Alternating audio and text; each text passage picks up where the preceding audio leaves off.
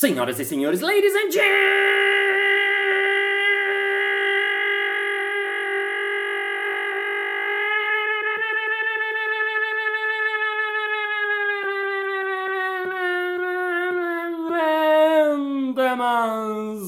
mesdames et messieurs, ascensoristas e ascensoristas. Está começando mais um Balascast Música.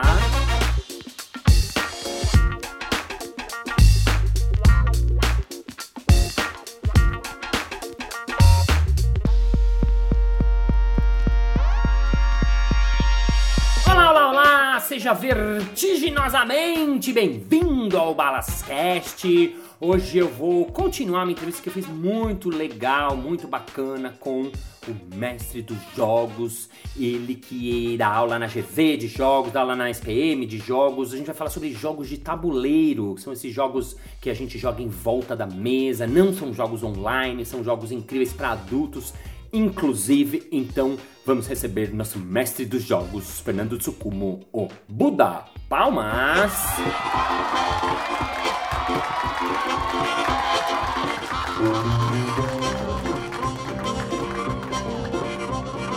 Buda, bem-vindo! A gente vai começar a segunda parte da entrevista com você. Quem não viu a semana passada, vê, porque essa é a parte 2. A gente já vai começar do meio. Eu pedi pra galera do Balascast, que é o grupo que a gente tem no Facebook, pra mandar algumas perguntas. Eu vou comentar com a pergunta da Mari Caramelo, que perguntou: Como tá o uso mercado de jogos de tabuleiros competindo com os jogos online? Cresceu ou diminuiu? Olha que legal. Boa pergunta, Mari. Como tá essa competição desleal dos jogos online, milhares, tal, contra os jogos de tabuleiro físicos? De certa forma, eu não entendo que compete muito. Eu entendo que, na verdade, é muito mais é, complementar do que de competição, porque eu sou um ex-viciado em jogo digital, né? Eu, Ex-viciado. eu já fui muito viciado, Viciado, jogo- viciado tipo viciado. de perder todas as minhas horas livres para jogo digital. Uau! E, na verdade, o que acontece é que eu passei para jogo analógico. Na verdade, eu troquei um vício pelo outro. O que, que você jogava e o que, que você passou a jogar? Eu jogava muito esses MMORPG, né? Esses mundos imersivos, gostava muito. E eu comecei a jogar jogo de tabuleiro e aí eu, eu falo que a grande mudança, na verdade, não foi mudar de digital para analógico, mas foi mudar de jogar com qualquer pessoa para jogar os jogos que eu queria, Aham. para jogar qualquer jogo para jogar com as pessoas que eu queria. Então essa mudança para mim foi muito significativa. Olha, mudar dos jogos que você queria para as pessoas que você queria. É, e o mais louco, o Balas, é que eu, depois eu comecei a estudar um pouquinho mais sobre vício, né? E recentemente a OMS incluiu, né, num, do- num dos distúrbios, né, que você tem. E eu comecei a ver que a saída de qualquer vício, ela se dá muito por essa via. Então, alcoólatras anônimos, os narcóticos anônimos, eles sempre tem um padrinho que é o cara que vai juntar no cara para trazer ele de volta para a sociedade, vai trazer conexão humana, porque no final das contas o que fica patente nesse processo todo é que nada substitui a conexão humana. né? Então ela é tão forte que ela consegue tirar do vício, ela consegue tirar da, da, daquilo que você tem como alguma coisa que está muito exagerada. Que legal. Quem que tirou? Quem que te apresentou? Como é que foi a história? Foi um grandíssimo amigo meu da biologia, eu sou biólogo, né? Chama Alemão. Alemão. até- Joguei com ele na sua casa. Exato, ah, foi ele. alemão. E ele até hoje é um cara que me apoia muito no, no- na minha empresa, ele sempre colabora, ele tem umas fotos incríveis que eu utilizo toda hora. E como, como foi? Ele tava um dia lá e falou: Ah, Buda, você tá jogando muito jogo online ou foi à toa? Buda, Foi uma vamos- festa da Bill, de amigos que a gente não sei há muito tempo, eu encontrei ele, ele... Aí eu ofereci carona pra ele pra casa dele, e quando eu tava chegando na casa dele, ele falou, olha, gente, tem uns jogos aqui diferentes, novos, você tá afim? E como eu sempre gostei de jogo de tabuleiro também, né? Falei, ah, topo, né? Fui, comecei a jogar, pirei no assunto, né? Ele, na época você não jogava jogos de tabuleiro, mas. Não mais, eu jogava muito pouco, eu passei pro digital e E que, qual foi o primeiro jogo que ele te apresentou? Foi Carcassonne. Carcassonne, um jogo clássico, de- né? Um clássico de quadradinhos, onde você vai colocando quadradinhos, vão encaixando e fazendo pontos. É bem estratégico. O que é muito legal para você que está ouvindo, eu queria saber também de você isso, Buda, é que tem vários tipos de jogos e que cada jogo tem um estilo, né? Então eu queria que você me contasse um pouquinho isso que eu entendi quando você me explicou, eh, mas assim, né, quando você joga você sabe, porque claro, tem gente que gosta de jogos que são estratégicos, tem gente que joga jogos fun, que é só para se divertir, tem gente que joga de jogos coletivos competitivos, tem gente que joga jogo sou eu contra o outro. Tem vários estilos e tipos de jogo, tipo, tem jogo para todo mundo. Isso que eu, que eu tô gravando esse podcast exatamente para ser o alemão de você que está ouvindo aí. Eu quero, ser seu, eu quero ser seu alemão. é, eu acho que assim, você falou muito do, do Kazé, né? Daquela coisa que você teve no episódio passado de tentar trazer o Kazé para jogar, né? É, eu, eu, a gente, eu enfrento a mesma coisa, né? Então, quando alguém que nunca jogou fala que os tabuleiro, eles perguntam, mas é xadrez, mas é war, mas é... Sim. Ou seja, eles não têm a referência do jogo recente, né? Dos Sim. modernos. É, então eu pergunto, quando ela fala, eu não gosto de jogo, eu falei, mas qual jogo você não gosta? Isso. Né? Então essa é a ideia, né? Tem ah. vários estilos e algum estilo deve ter alguma coisa que você gosta, Sim. né? Então, assim, os jogos que normalmente as pessoas entram nessa parte são jogos festivos, que são jogos que em geral são 10 pessoas, 12 pessoas jogando ao mesmo tempo, né? São os party games. São party games, exato, né? E que normalmente a gente chama também de jogos que é mais legal de jogar quanto mais bêbado você tiver, né? Olha, essa definição é muito boa. É, então, e é uma ideia muito legal, porque muitas vezes você... Ele, o jogo até tem um objetivo, mas às vezes tem uma coisa tão engraçada para fazer que você esquece do objetivo e põe aquela coisa que mesmo que não tem nada a ver, né? Sei. O Dixit se encaixa em party games. Sim, você troca uma, muitas vezes você troca uma, uma, os pontos que você pode ganhar no jogo por uma boa risada. Né? Legal. Legal. Eu falo de Dixit sempre porque foi, acho que talvez o primeiro jogo que eu conheci. Eu sou muito fã. Eu já dei mais de 20 de presente. Eu já, eu já indiquei para muitas pessoas. É, para mim é o jogo, o portal de entrada nesse universo.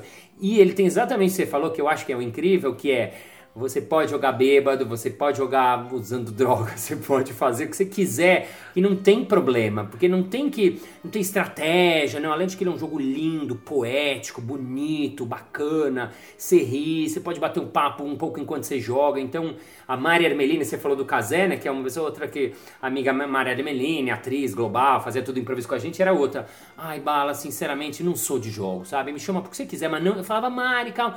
E aí, outro dia, eu falava, ah, Balas, comprei o Dixit. É. Depois que ela jogou. O Dixit, o Dixit nas oficinas que a gente faz no Sesc, ele é um dos poucos jogos, acho que é o único jogo que eu dei e nunca ninguém gostou. Né? Deixou de gostar. Sabe? As pessoas piram Sim. realmente ter essa reação que você tem, né? É um, tem um jogo de. Porque a gente fala de jogo portal que além de ser um jogo party game, né, é um jogo portal, porque é um jogo que introduz muita gente no hobby. Ah, perfeito. Então me fala, você falou de party games, são jogos esses festivos. Isso, a gente tem tem outras classificações também, por exemplo, jogos estratégicos, né, que são esses jogos que tem a sua raiz lá no War, mas que hoje em dia são coisas muito mais é, interessantes. Então, para quem é fã de Game of Thrones, tem um jogo só de Game of Thrones, onde, onde eu chamo de jogo que confia em mim que dessa vez eu não vou te apunhalar de novo, né? Uhum. Então tem essa pegada. Numa outra classificação a gente tem jogos cooperativos e jogos competitivos. Competitivos são aqueles que a gente conhece naturalmente, que ganha que fizer mais ponto ou, ou eliminar o outro.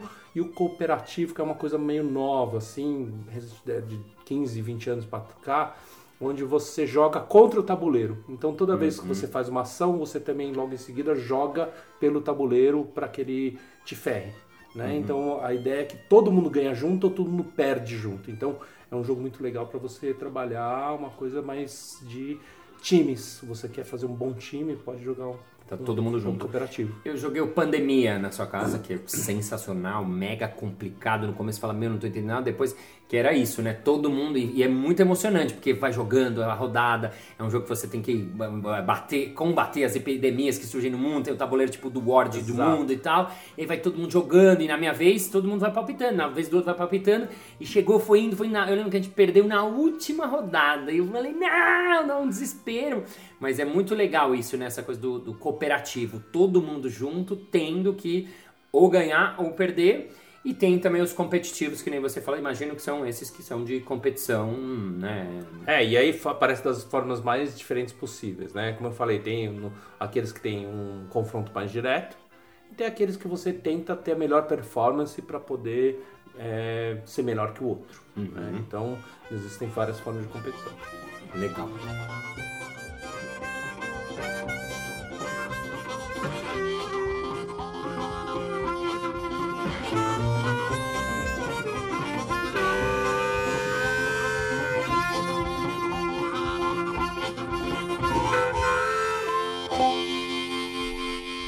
Vou para mais perguntas do Balascast. Daniele Soares falou: Ah, vi um TED dele, esse cara é demais, só manda abraço. Ah, legal, viu o TED do Bruda. Fernando Tsukuma, um TED. Qual o título do seu TED é? É, coisas que você aprendeu jogando e nunca percebeu. Olha, coisas que você aprendeu jogando e nunca percebeu. Tem que ver esse TED porque ele fala da filosofia, do que tem por trás do jogo. Tá lindo o TED dele. Giovana Moraes manda um abracito. O Alacito tá mandando um abraço.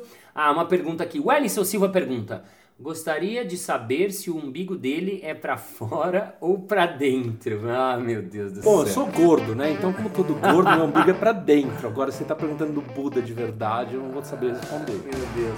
Alessandro Masayumi Nakatani, pergunte também se ele gosta de comida libanesa, se ele prefere kibe ou se é mais tabuleiro.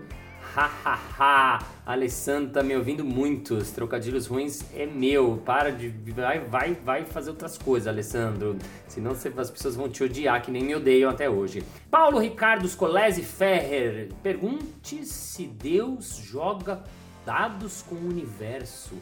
Uau, o Buda deve saber. Deus joga dados com o universo. Uau. Tem jogos mais filosóficos, assim, mais. Tem. É, tem. Tem. Tem alguns jogos, assim, tem um jogo que meu, é um dos meus preferidos.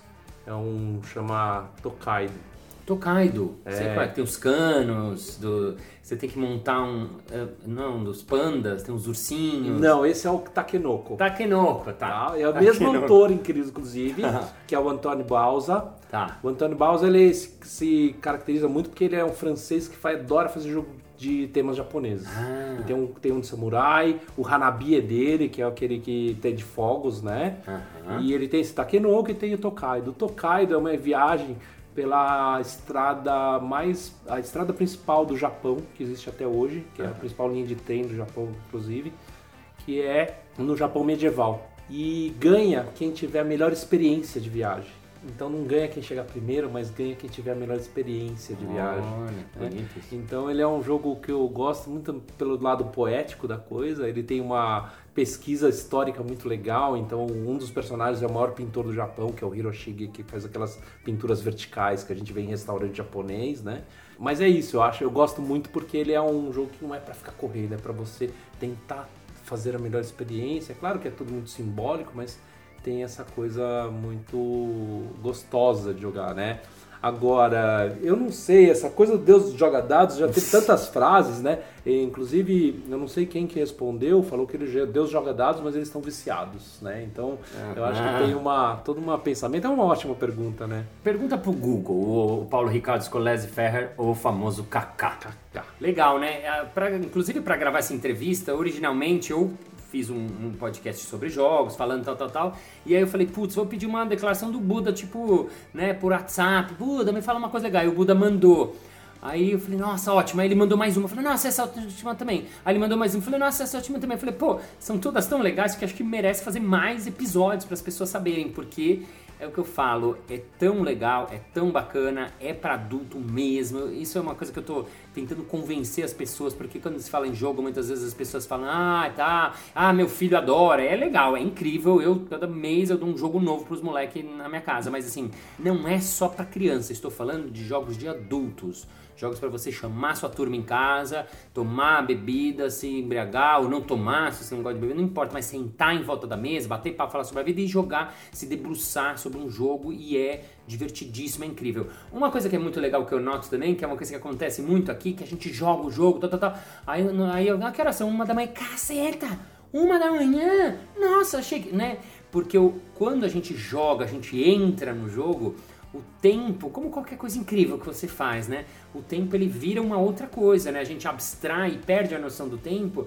Eu falo que um jogo é incrível quando a gente não sabe que horas são, né? É, é o que o pessoal chama de flow, né? Estado É. de fluxo, né? Então você entra, você começa a ler um livro, aí ah, vou ler só mais um capítulo. Quando você vai ver, tá amanhecendo já, né? Você vai, putz, né? E aí você percebe que a coisa é boa, né? Os jogos de tabuleiro tem muito disso, então eu, eu marco oficinas com a turma, a gente já marcou algumas oficinas juntos, né? Aí o pessoal fala, quanto tempo? Duas horas? Falei, não, duas horas não dá pra nada, É, você vai é. ver. Então eu falei assim, bota seis horas. Falei, ah, seis horas é muito tempo. Tudo bem, então põe quatro, mas deixa duas horas de caso você queira mais. E sempre a gente chega em seis horas e o cara fala, putz. Foi o que aconteceu quando eu fui na primeira vez na sua casa, a gente marcou, era, sei lá, acho que duas da tarde. E eu marquei uma coisa seis e meia, quer dizer, pra mim tinha tempo sobrando. Quando deu 5 e meia, eu liguei pro meu compromisso das 6 e meia, falei, eu não vou. E acho que eu fiquei, juro, acho que eu fiquei umas 6 horas e ainda saí mal, porque eu tinha que buscar minha filha não sei aonde, porque realmente, Claro que se você for jogar com seus amigos, não se preocupe, você não precisa ter 6 horas, você pode jogar. Tem jogo que dura 10 minutos, tem jogo, aquele Love Letters que a gente falou, que você, acho que até tinha me dado a dica, são jogos de 5 minutos, 3 minutos, você faz uma rodadinha, 3 minutos, uma rodadinha, 3 minutos. Você quer jogar mais, você faz mais. Mas assim, também não precisa ter esse medo de que, ai, não, demora muito tempo, ai, não consigo ficar muito sentado. Não, tem jogos de todos os tipos, tem jogo que dura 15 minutos, tem jogo que dura 40, 50 minutos, e tem os jogos, se você quiser sentar, que duram várias horas e vários. É, as 6 horas não é pelo tempo de um jogo, mas é Isso. pela vontade de jogar mais, né? Isso, bem, bem observado. Até porque nesse dia que a gente jogou, a gente jogou 5, 6 jogos diferentes, né? Novos. Eu queria. A gente tá falando do jogo da vida pessoal, que é o que me interessa mais, mas eu sei que você trabalha muito no universo corporativo. E eu queria saber de você, porque eu eu faço uh, oficinas de improviso na, nas empresas, né? Então eu trago a vivência dos jogos de improviso, do cara co-criar, do cara fazer brincar, né? Trazer a brincadeira, o jogo de improviso no, no, na empresa. E eu percebo que é muito bacana, as pessoas saem muito tocadas, as pessoas saem muito assim felizes das oficinas. Como é que é especificamente a oficina de jogos que você faz dentro das empresas?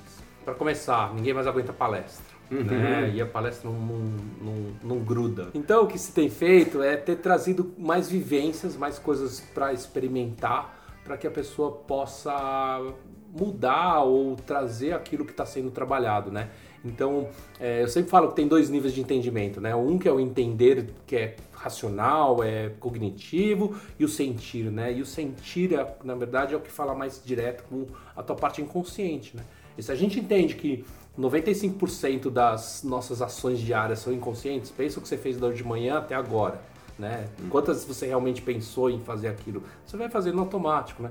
E isso que acaba minando as relações. Então, por isso que eu falo que eu uso jogos de tabuleiro para trazer melhores relações, né? Porque na verdade a gente usa para como recortes do que está acontecendo no, no escritório, está acontecendo no ambiente de trabalho. Sim, no prático, tipo, se, se o time está ruim, não está se entendendo, tá? A pesquisa de clima do time foi ruim. É, aí a gente dá um jogo cooperativo, e aí porque eles não estão se entendendo, e aí eles continuam não se entendendo, porque eles já não se entendem fora, não vão Sim. se entender dentro também. Sim. E aí eles perdem o jogo. Na hora que eles perdem, eles falam, poxa, tem que mudar.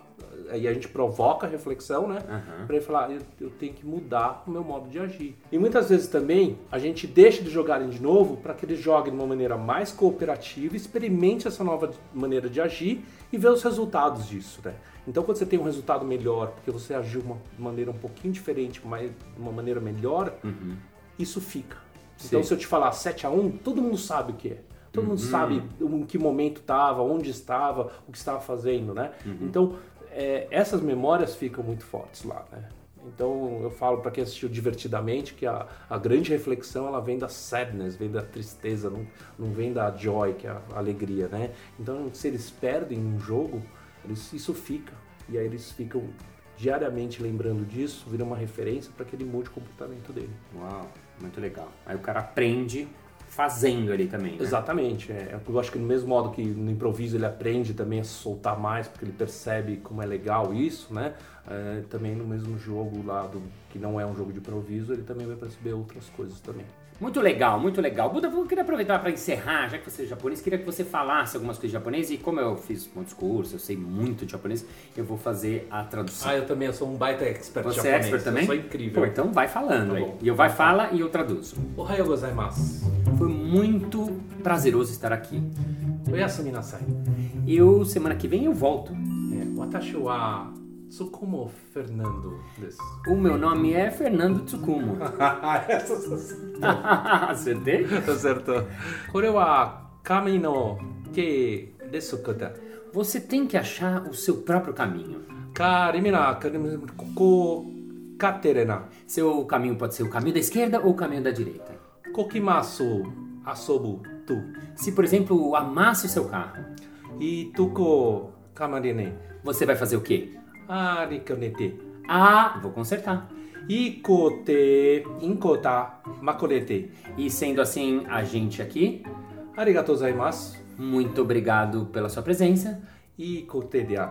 E a gente se vê. Kote asomui. Aqui no.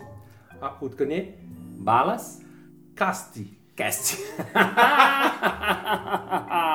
Fim do episódio. Arigato.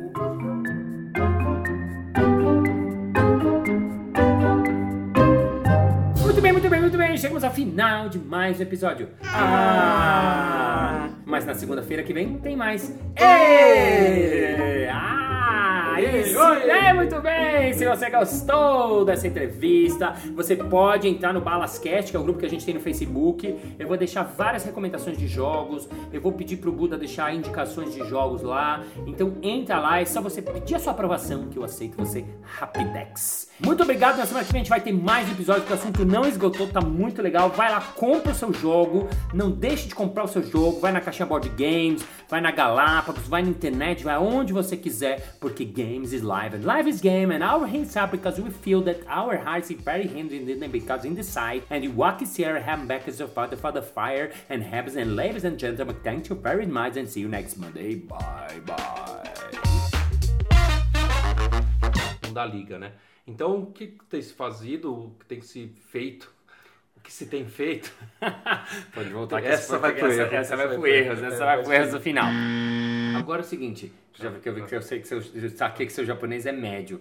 Eu quero agora não que é você. médio. É, é pior que médio? É muito pior. Entendi. Bem. É só dizer expressões, coisas que eu sei pra me virar, não morrer de no Sei, Japão, sei, sabe? você fala umas... É. Agora eu quero, já que a gente tá falando de jogo, que você jogue, eu quero que você finja que você sabe muito e que você fale, assim, sem pensar no flow, Tá, algumas frases grandes em japonês e eu vou traduzir porque eu entendo bem. tá bom. Quer cortar uma parte? Não, tô achando que a gente pode fazer um terceiro. Uau! Tão legal o assunto.